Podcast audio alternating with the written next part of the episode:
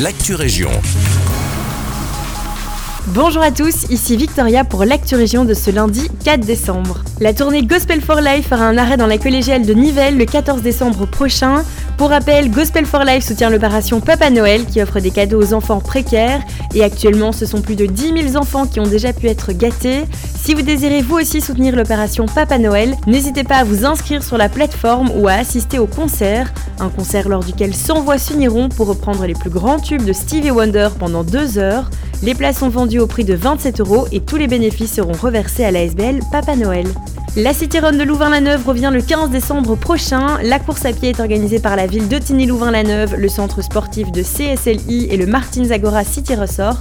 Le parcours de 5 km et demi passera par plusieurs bâtiments emblématiques de Louvain-la-Neuve, tels que des bâtiments universitaires, le gîte Mosaïque ou encore l'Esplanade. La course est gratuite pour les mineurs et coûtera 8 euros par adulte.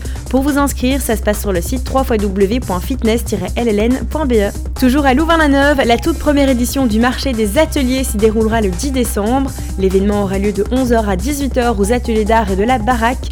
Au total, une quinzaine de créateurs exposeront des céramiques, bijoux, gravures, tissages, illustrations et bien plus encore.